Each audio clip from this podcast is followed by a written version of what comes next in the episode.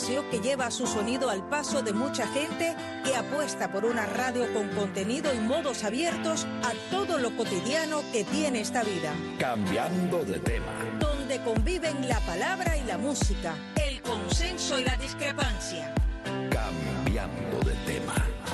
Muy buenas y bienvenidos a Cambiando de tema, un programa de Radio Martí con temas diversos y como siempre vamos a hablar de historia. Conocemos la historia de los Estados Unidos y sobre todo la importancia de los hispanos en la formación de esta gran nación y en muchas ocasiones partícipes directos de la libertad de lo que conocemos hoy como los Estados Unidos. ¿Y quién nos da toda esta información y nos instruye? Pues nuestro amigo, historiador, investigador, periodista, Fran de Barona. Gracias por estar con nosotros. Bueno, gracias una vez más por tenerme en Radio Martín. Para mí es un honor siempre estar contigo y con todos los oyentes. Y vamos a hablar de historia porque tenemos cosas pendientes. Increíble todo lo que tiene la historia guardada para nosotros, ¿eh, Frank? Así es. La semana pasada estábamos hablando de la conquista de Nuevo México, el estado, Estados Unidos, New Mexico, Arizona, toda esa área, y estábamos hablando de un explorador que se llamaba Juan de Oñate. Y eh, es muy interesante, su padre eh, había descubierto unas minas de plata muy rico, era, muy rico Juan de Oñate y se casó, fíjate qué interesante, con la nieta de Hernán Cortés y con la bisnieta del emperador azteca Montezuma. Fíjate tú. ¿Qué te parece? Increíble. Por dos lados tenía la esposa línea directa con México, obviamente, con el último emperador azteca Montezuma también. Bueno, mientras esta expedición se estaba llevando a cabo, a cabo por mar, al mismo tiempo, Sebastián Vizcaíno en 1596 ya comenzó a explorar lo que es el estado actual de California. Estas dos cosas independientes una de otra, pero estaban ocurriendo a la misma vez. Y bueno, pues este, este fue el primer gobernador, Oñate, que gobernó este estado. Y ahí describimos todas las batallas que tuvieron con los indios, etcétera. Eventualmente lo quitan. Y entonces viene, vamos a hablar algo nuevo hoy, que es la expedición de Pedro de Peralta. Pedro de Peralta. De Peralta, exacto. Nació en Madrid, en España, en 1584 y murió en esa misma ciudad, en Madrid, en 1676 y él fue gobernador de Nuevo México entre 1610 y 1613. O sea, tuvo tres años de gobernador cuando ese territorio era parte del virreinato de la Nueva España lo que es hoy en día México. Y lo, lo más importante de él en cuanto a la historia de los Estados Unidos es que él funda la ciudad de Santa Fe en 1610, ciudad que desde que la fundó ha existido, ¿no? Sí. Todo el tiempo. Eh, yo he estado en ella, es una bella ciudad eh, que mantiene mucho toda la parte colonial de España, ¿no? Y de México. Claro. Bueno, entonces, como habíamos hablado antes, los españoles tomaron posesión de Nuevo México cuando Juan de Oñate llegó a este territorio en 1598. Y ya cuando Peralta, antes de que Peralta llegara, ya habían ya 200 españoles en 1608 que residían en Nuevo México, casi todos ellos en una ciudad que se llama San Gabriel, que era en ese entonces la capital del territorio y San Gabriel está situado en la ribera al oeste del Río Grande, o sea, una ciudad que está al río famoso del Río Grande, y no se, había encontrado ninguna riqueza en Nuevo México, y los reportes que recibía el virrey de Nueva España decía que los indios eran maltratados y que los colonos españoles sufrían muchas dificultades, y debido a todos estos serios problemas, en 1608 el Consejo de India recomendó abandonar el territorio de Nuevo México, porque ahí no había nada de importancia para España, pensaban ellos, pero poco después un fraile trajo un informe que habían ya siete mil indios que habían sido convertidos y bautizados al cristianismo en Nuevo México. Y por esa noticia el rey Felipe III suspendió la orden de abandonar ese territorio porque siempre en España hubo gran interés en el cristianismo y en avanzar y convertir los indios a cristianos. Así que entonces, bueno, el 31 de marzo de 1609, el virrey de Nueva España, Luis de Velasco, Marqués de Salinas nombró a Pedro de Peralta como el segundo gobernador de Nuevo México. Y Peralta llegó a la capital del territorio, a San Gabriel, al lado del río Grande, a principios de 1610. Le recibió Juan de Oñate, que ya no era gobernador y que ya regresaba, se iba del territorio. Y después, bueno, pues regresó Juan de Oñate a México y fue reemplazado por el nuevo gobernador Pedro de Peralta, que solamente llegó acompañado por 12 soldados y 8 frailes franciscanos.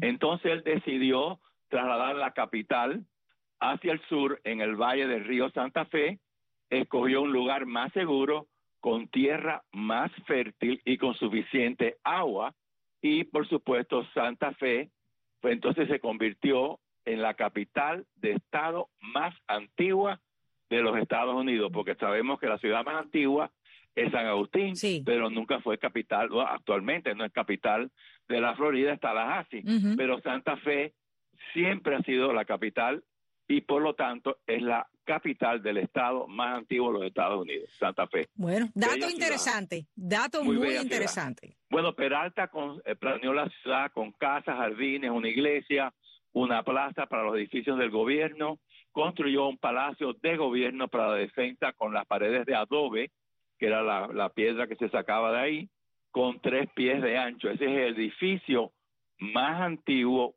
público de Estados Unidos y ha sido usado desde su construcción hasta el presente. Así hay dos cosas importantes. Santa Fe, la capital más antigua, y el Palacio de Gobernadores, que él construyó, todavía existe, y es el edificio público más antiguo de Estados Unidos que siempre ha sido ocupado desde que se hizo hasta el día de hoy. Yo he estado en ese edificio de paso. Ajá, es un edificio que tú visitas cuando tú vas a Santa Fe. Ahí está, tal como lo construyeron los españoles. Bueno, es una visita yo creo que interesante para quienes podamos visitar esto. Y me imagino que también quien lo pueda consultar a través del Internet pueda ver por lo menos la parte exterior del edificio, Frank. Sí, no, y probablemente eh, eh, eh, también ven un poco de historia, ¿no? Cuando tú vas a la, historia, sobre todo del Estado. Sí. Bueno, en fin, en 1612 llegó a, Nuevo México un fraile franciscano llamado Isidro de Ordóñez con nueve frailes. Y San Isidro ya había estado dos veces en ese territorio. Cuando él llega a la misión de Sandía, pueblo, San Isidro falsificó un documento y se nombró padre comisionario y jefe de todas las iglesias de Nuevo México, con una cosa falsa que hizo, pero bueno, así llegó con un documento falso.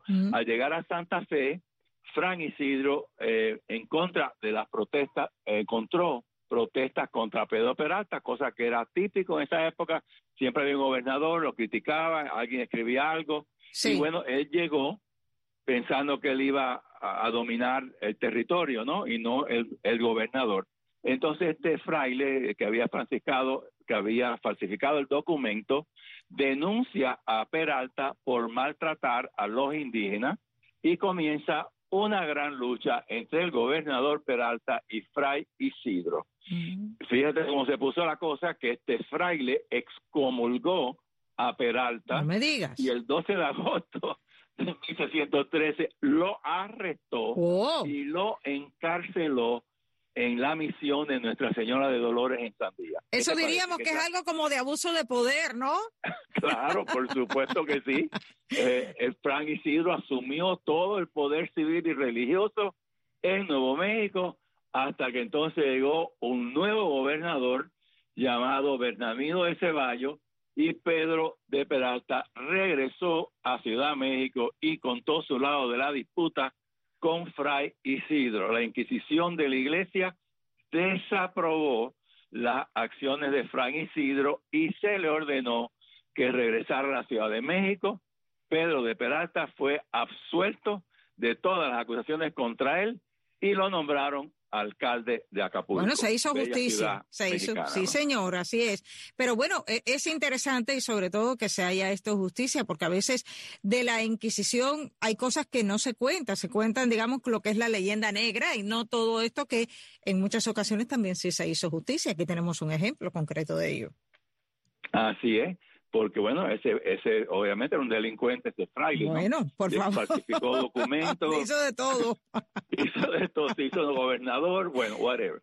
Todas esas cosas que hizo. Bueno, después, pues tenemos otro nuevo gobernador de Nuevo México que se llama Diego de Vargas, Zapata y Luján de Ponce de León y Contreras. Este, este es el nombre más largo. Sí, señor, pero bueno, tiene, tiene de todos los lados hasta Ponce de León. Diego de Vargas, Zapata y Luján, Ponce de León y Contreras. Nació en Madrid en 1643 y ahí murió en 1704. Bueno, el 10 de agosto de mil, ahora mira, esto es importante decirlo, no todos los indios aceptaban la dominación de los españoles. Y en 1680 los indios pueblos se sublevaron contra los españoles. Los indios uh, que decían pueblo, aunque eran de muchos de muchas tribus diferentes, atacaron la ciudad de Santa Fe y lograron que los españoles huyeran de la capital el 21 de agosto. Los españoles entonces se establecieron en la ciudad El Paso del Norte, que hoy la conocemos como Ciudad Juárez. Como Ciudad Juárez, fíjate. O sea, ya Ciudad Juárez está todavía en México, ¿no? Sí, sí, sí. Pero bueno, en ese momento, ya tú sabes, todo México era virreinato de España. Entonces, bueno, pues entonces este gobernador, Diego de Vargas, lo nombran gobernador de todo México, llega al territorio, eh, en 1691 se le dio la orden de reconquistar y recolonizar este territorio que había sido perdido por los indios pueblos. Y después de la muerte del líder de estos indios, que se llamaba Popé, era el líder indio que derrotó a los españoles, él muere en 1692 y bueno, era como era el gran líder, al morir él, pues ya la, rebelión se acabó y Diego de Vargas pues recupera a Santa Fe con un pequeño ejército de soldados. Y los españoles tuvieron que sitiar a Santa Fe, demandaron la rendición de los indios Diego de Vargas les prometió un indulto y clemencia a todos los que sometieran a la autoridad del rey de España y que regresara a la Iglesia Católica. Los líderes indios aceptaron la propuesta y el 14 de septiembre de 1622 Vargas anunció la ocupación del territorio con éxito. Sin embargo, cuando Diego de Vargas llegó a México a principios de 1693 para llevar otro grupo de colones, los indios pueblos volvieron a sublevarse ah. porque ya no estaba él ahí y volvieron a ocupar la ciudad de Santa Fe.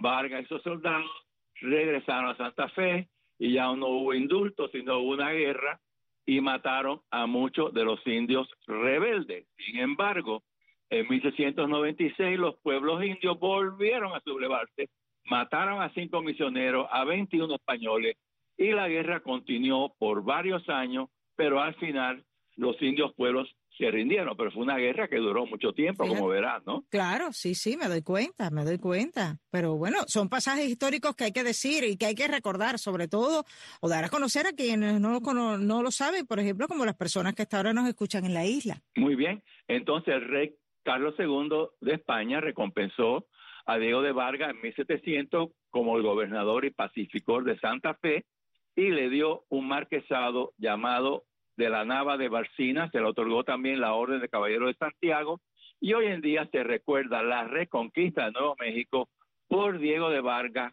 cada año con fiestas en Santa Fe.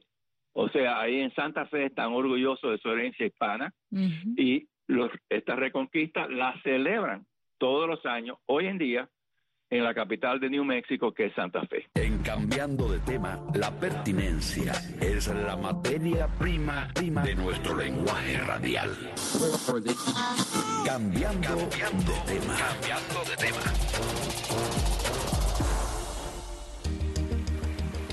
Entre dos ríos, un programa sobre la actualidad mundial vista desde Washington, D.C.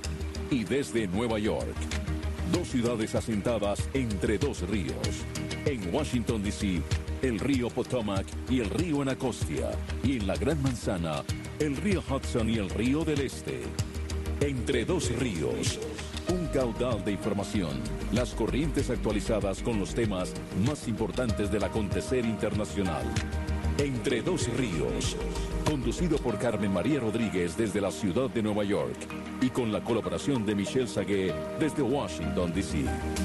Entre dos ríos, lunes, miércoles y viernes a la una de la tarde, por esta Radio Martí y a través de radiotelevisiónmartí.com. Café Digital.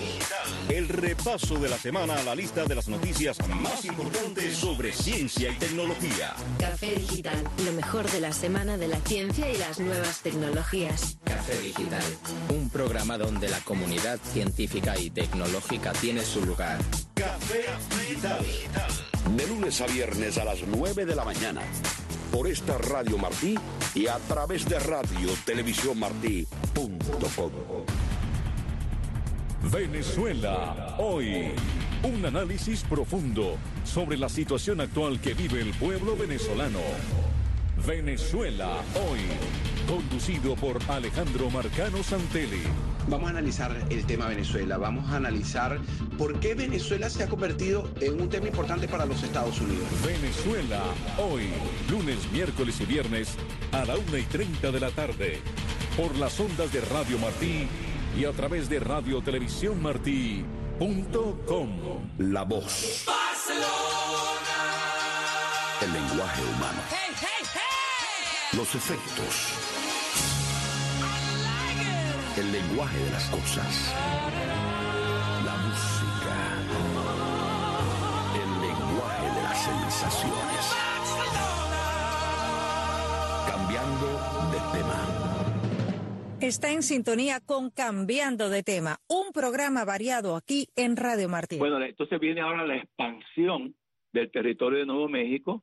Los españoles fundan otra nueva ciudad, la cual yo he visitado, Albuquerque, en 1706, y le dan el nombre del virrey de la Nueva España, el duque de Albuquerque. Fíjate cuántas ciudades hay en Estados Unidos que tienen nombres españoles y a veces ni sabemos por qué lo tienen. ¿no? Sí. En este caso, sabemos que era un virrey que había en, en- en Ciudad México que se llamaba el duque de Albuquerque y hoy en día esa ciudad todavía se llama Sí. igual que ese virrey, ¿no? Albuquerque. Y los españoles hicieron nuevos acuerdos con los indios de Nuevo México para que los ayudaran a luchar contra los saqueos y ataques de otros indios nómadas. Entre ellos estaban los apaches, que no hemos visto en películas, los comanches, cuántas películas hemos visto, Muchísimas. y los yutes. O sea que entonces ya esos indios que en una época se rebelaron contra España, ya eran aliados de España y luchaban con los españoles en contra de los apaches y los comanches, ¿no? que eran indios nómadas Sí. y la colonia ah, española de Nuevo México se expandió al sur de Colorado y al este de Arizona y el último gobernador de Nuevo México bajo España fue Facundo Melgares. Ahora ya tú sabes, viene la independencia de México de España de 1821 y la provincia de Nuevo México, como su nombre lo indica, formó parte ya de la República de México y el camino eh, español hacia Los Ángeles, en California, a Santa Fe, que fue usado principalmente por hispanos y comerciantes anglosajones quienes vivían en esa época. Ese era un viaje que se daba.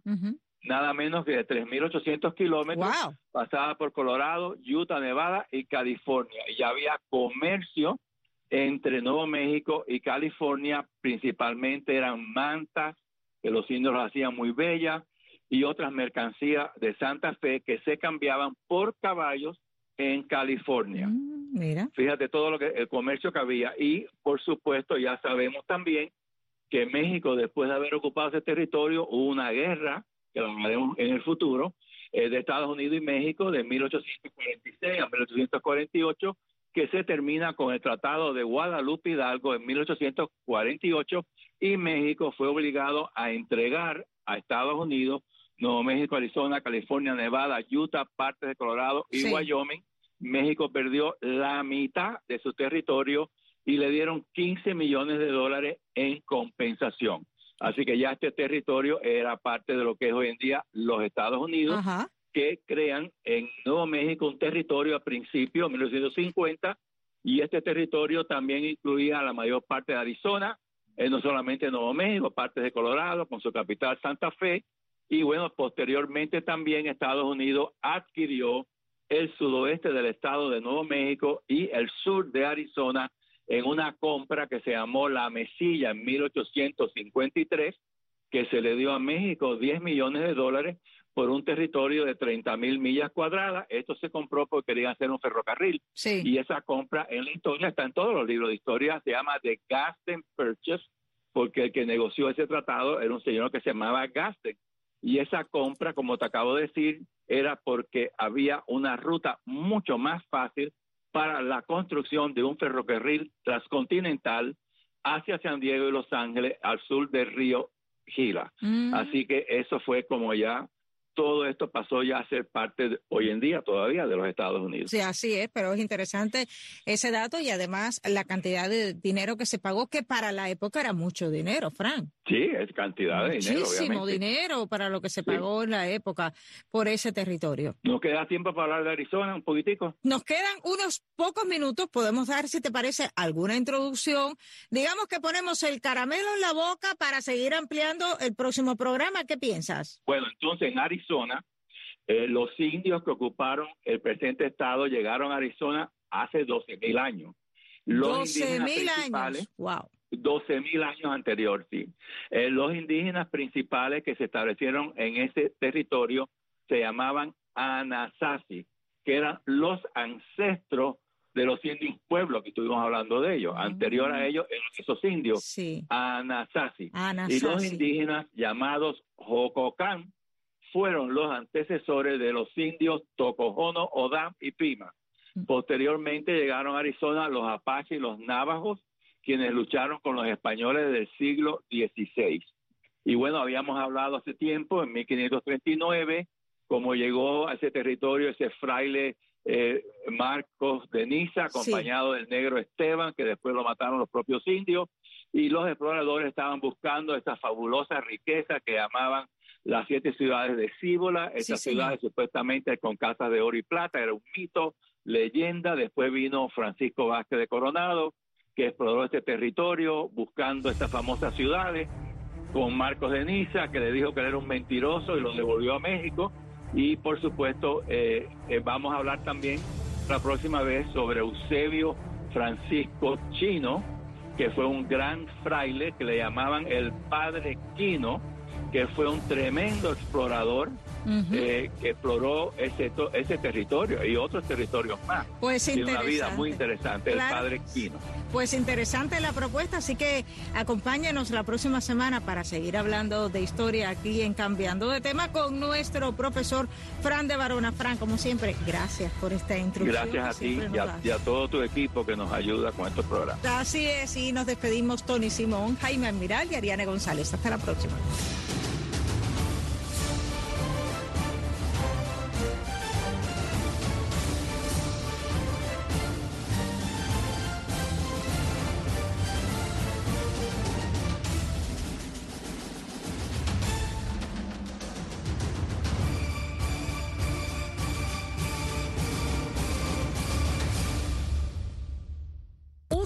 Internet abiertamente y en forma anónima a través de los servidores proxy diseñados para superar las barreras cibernéticas de contención y evitar ser detectado por los que censuran el ciberespacio.